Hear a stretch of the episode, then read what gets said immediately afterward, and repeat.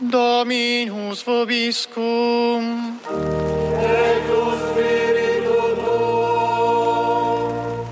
Lectio Sancti Evangelii secundum Lucam.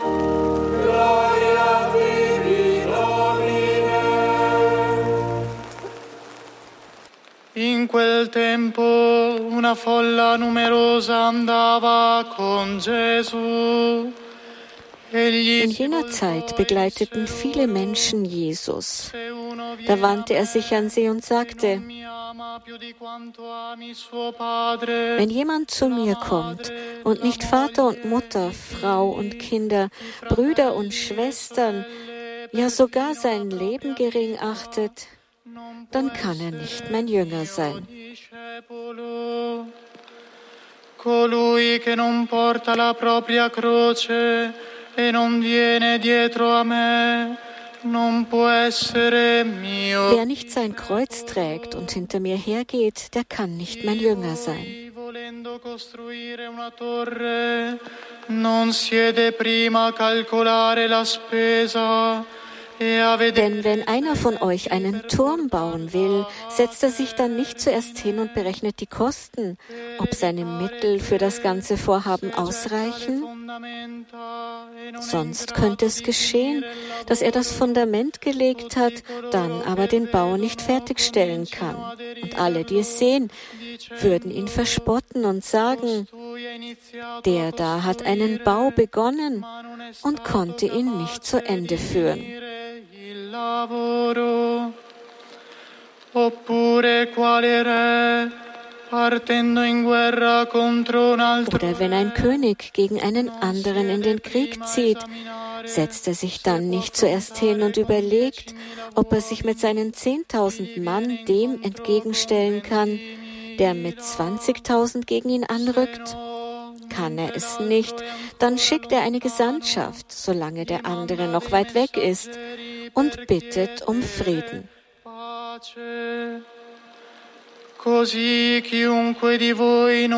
Ebenso kann keiner von euch mein Jünger sein, wenn er nicht auf seinen ganzen Besitz verzichtet.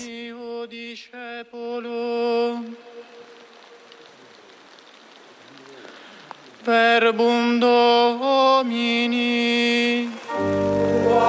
Gesù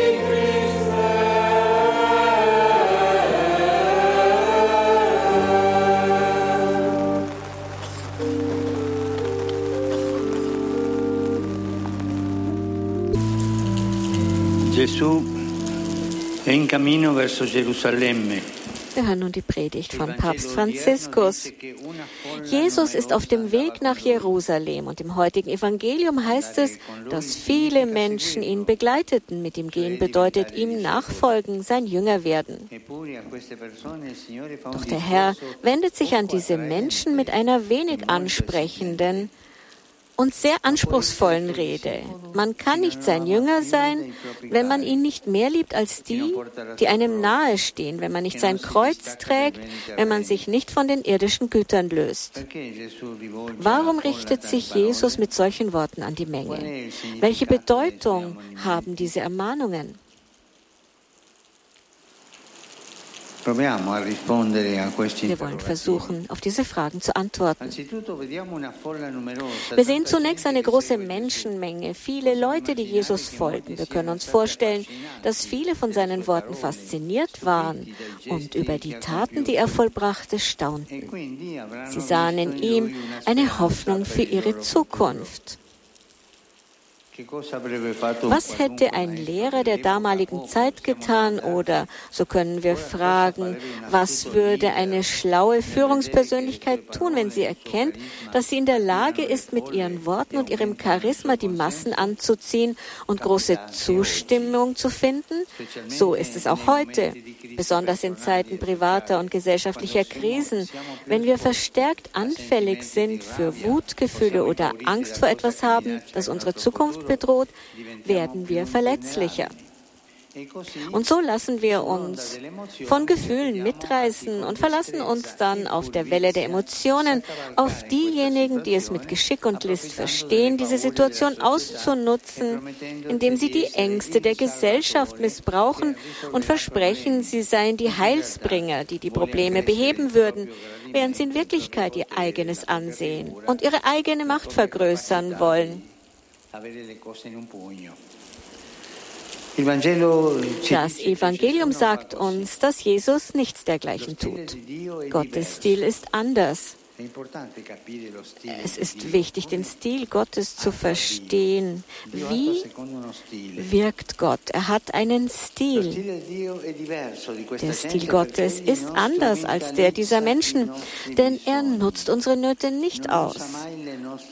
Er nutzt unsere Schwächen nicht, um sich selbst zu erhöhen.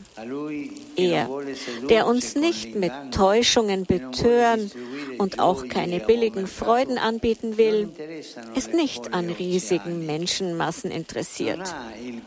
Er huldigt nicht in Zahlen, sucht nicht nach Konsens, ist kein Götzendiener des persönlichen Erfolgs. Im Gegenteil. Es scheint ihn zu beunruhigen, wenn die Menschen ihm mit Euphorie und leichtfertiger Begeisterung folgen. Anstatt sich von der Faszination der Popularität beeindrucken zu lassen, denn die Popularität fasziniert, bittet er alle, die Gründe für ihre Nachfolge und die damit verbundenen Konsequenzen sorgfältig zu prüfen.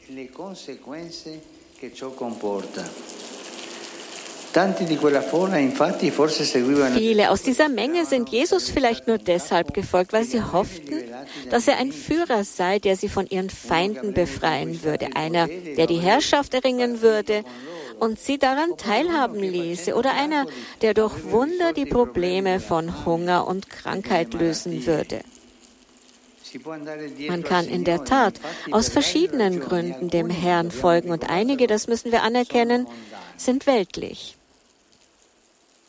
Hinter einem perfekten religiösen Auftreten kann sich die bloße Befriedigung der eigenen Bedürfnisse verbergen, das Streben nach persönlichem Prestige, der Wunsch, eine bestimmte Rolle zu spielen, alles zu kontrollieren, die Lust, Räume zu besetzen und Privilegien zu erhalten, das Streben nach Anerkennung und vieles mehr. Das passiert auch heute unter Christen. Aber das ist nicht der Stil Jesu. E Und das kann auch nicht der Stil eines Jüngers der Kirche sein. Wenn jemand Jesus nachfolgt mit solchen persönlichen Interessen, dann ist er auf dem Holzweg, dann hat er den falschen Weg eingeschlagen. Der Herr verlangt eine andere Einstellung. Ihm nachzufolgen bedeutet nicht, in einen Hofstaat aufgenommen zu werden oder an einem Triumphzug teilzunehmen. Und es ist auch keine Lebensversicherung. Im Gegenteil, es bedeutet auch das Kreuz zu tragen, also wie er selbst die eigenen Lasten und die der anderen auf sich zu nehmen, das eigene Leben zu einer Gabe zu machen und es hinzugeben in Nachahmung seiner großzügigen und barmherzigen Liebe zu uns. Das sind Entscheidungen, die die gesamte Existenz betreffen. Deshalb will Jesus, dass der Jünger dieser Liebe nichts vorzieht nicht einmal die wichtigsten Beziehungen und den größten Besitz. Aber dazu müssen wir mehr auf ihn schauen als auf uns selbst. Müssen wir vom Gekreuzigten lernen, was es bedeutet zu lieben. Dort sehen wir die Liebe, die sich ganz hingibt, ohne Maß und ohne Grenzen. Wir sind, sagt Papst Johannes Paul I., das Ziel der unvergänglichen Liebe Gottes. Sie ist unvergänglich. Sie versagt sich nie unserem Leben. Sie leuchtet uns immer und erhält selbst die dunkelsten Nächte. Und so sind wir mit Blick auf das Kreuz aufgerufen, dieser Liebe gerecht zu werden und uns von unseren verzerrten Vorstellungen von Gott und unserer Verschlossenheit zu reinigen, ihn und die anderen zu lieben, in der Kirche und in der Gesellschaft, auch die, die nicht so denken wie wir. Ja, sogar unsere Feinde. Lieben. Auch wenn es das Kreuz des Opfers, des Schweigens, des Unverständnisses und der Einsamkeit kostet, auch wenn man behindert und verfolgt wird. Ja, auch zu diesem Preis muss man leben. Denn so sagte wiederum Johannes Paul I., wenn du den gekreuzigten Jesus küssen willst, ist das nur möglich, wenn du dich über das Kreuz beugst und dich von den Dornen der Krone, die der Herr auf dem Haupt hat, stechen lässt. Liebe bis zum Ende mit all ihren Dornen. Keine halben Sachen, keine Bequemlichkeiten, oder ein ruhiges Leben.